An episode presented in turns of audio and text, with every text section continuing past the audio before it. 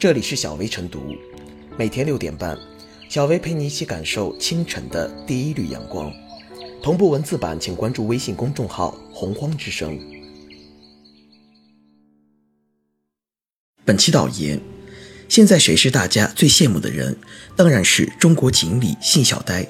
自锦鲤一词火了之后，全国各地都在搞锦鲤，同时各地也陆续出现锦鲤搁浅翻车现场，比如。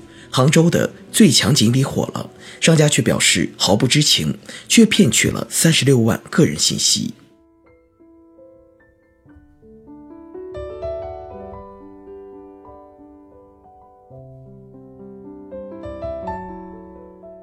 转发点赞锦鲤，结果成待宰羔羊。支付宝的中国锦鲤火了以后，杭州锦鲤也横空出世。某微信公众号发文：杭州锦鲤火了。声称要寻找杭州最旺锦鲤，给你一个白吃白喝一整年的机会。杭州一百多商家的福利，独宠你一人。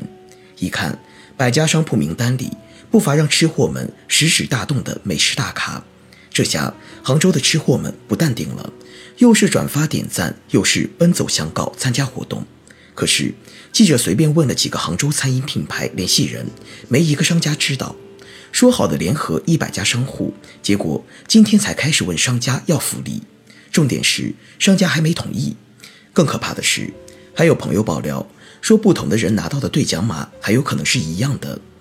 说是联合活动，结果被联合的商家自己都不知道，活动组织方更是拿有些商家不熟，那我们看到有福利套餐也是自己掏钱购买的，来搪塞对活动的质疑，这算不算是恶意营销呢？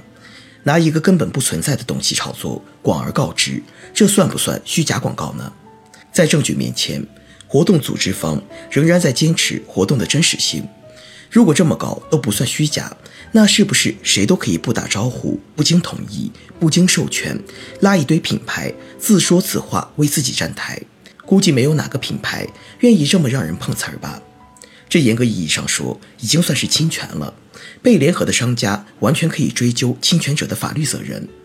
杭州锦鲤火了的公众号文章很快被删，但这件事情还没告一段落。当一个事情发生后，作为平台方的微信第一时间对不实文章做出处理，避免影响扩大是分内之事。可是仅此还不够，有网友按照该账号的设置去参与活动，发现除了提交个人信息之外，还被强制要求关注各种账号。狐狸尾巴终于露出来了。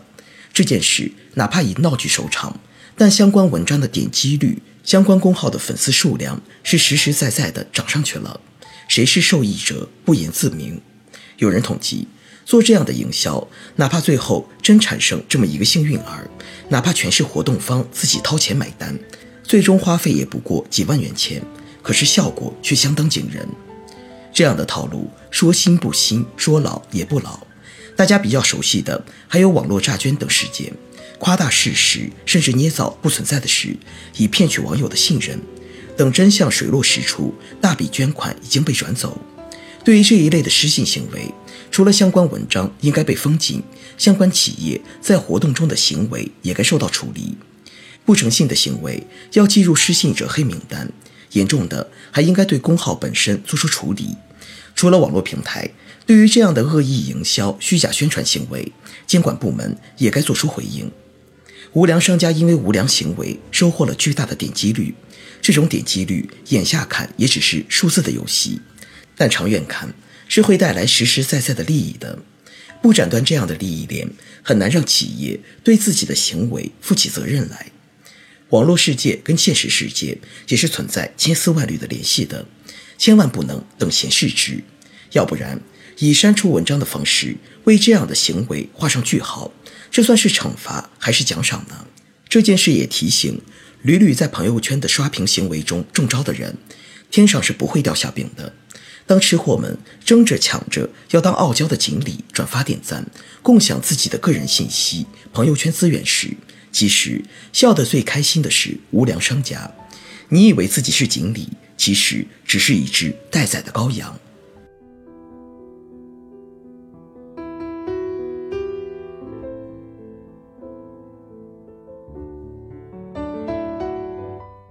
锦鲤骗局，你看上了奖品，骗子盯上了个人信息。如果盘点今年最有创意的营销方案，锦鲤活动必会入选。当年微信不经意间发布的红包活动，迅速形成病毒式传播的爆款，点燃了无数商家跟风的红包大战。而锦鲤大有复制红包成功之路的架势，各地陆续出现类似锦鲤活动，引起无数网友的热捧，纷纷转发活动链接以求好运气。不过，这些锦鲤活动真假莫辨，目前。大多数锦鲤抽奖活动参与方式都是点击公号提供的链接，然后填写一些个人信息，比如微信号、手机号码、截图等。在这些活动中，不乏蹭热点、骗流量、骗个人信息的假活动。从警方披露的信息来看，已经有几十万人中招。就目前而言，各地大部分如雨后春笋般冒出来的锦鲤抽奖活动，表面上在模仿支付宝的方案。也有商家合作提供的各类奖品，但实际上并未获得商家的许可，乃是打着商家合作的幌子，公然欺骗网友，以此获得非法利益。仅一个杭州的最强锦鲤活动，就顺利骗到了三十六万条个人信息，其成本之低，效果之好，令人瞠目结舌。其实，锦鲤骗局的手法并不高明，跟此前发生的朋友圈小游戏骗流量类似。无非是利用社会热点事件，抓住网友的中奖心切之情，用山寨版锦鲤抽奖活动导流，通过所谓的奖品诱导网友主动转发活动、填写个人信息、关注公众号等。这一系列动作，乍看之下合乎游戏流程规则，可实际上潜藏着欺诈行为。因此，网友面对锦鲤抽奖活动，要始终保持高度警惕心，仔细辨认活动的真伪。对于需要填写个人信息资料的，最好不要轻易动手，还是先向商家、警方求证，以免被骗上当。那些真正在做锦鲤抽奖活动的平台或地区，则应公开商家合作的详细信息及联络方式，最好对活动方案进行公证备案，以确保抽奖活动真实可信。而对于那些搞锦鲤骗局的链接，平台应及时查封，警方亦要及早介入调查。对非法骗取个人信息数量过大、性质严重者予以立案，依法进行处罚。期待中奖并无原罪，但也要提高个人的警惕性，并没有那么多无缘无故的馅饼掉下来。倘若因此导致个人信息被骗，得不偿失。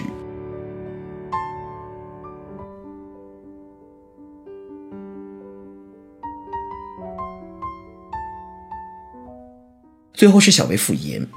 个人信息保护意识的缺失是锦鲤骗局大有市场的主要原因。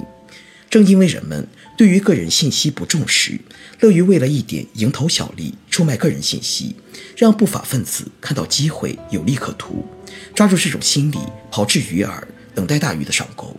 同时，作为一场互联网的狂欢，当其在发展过程中出现了种种问题，互联网企业以及监管部门也有其不可推卸的责任。不能任由类似的链接随意传播，核实信息的真实性，打击非法的假消息，也是各方应尽的责任和义务。天上不会掉馅饼，地上真的有陷阱。当人们只盯着天上的馅饼，就一定会掉入地上的陷阱。与其寄希望于几百万分之一的概率，还不如将时间花在自己的本职工作上，用自己的双手创造财富，这样才是成为锦鲤的真正途径。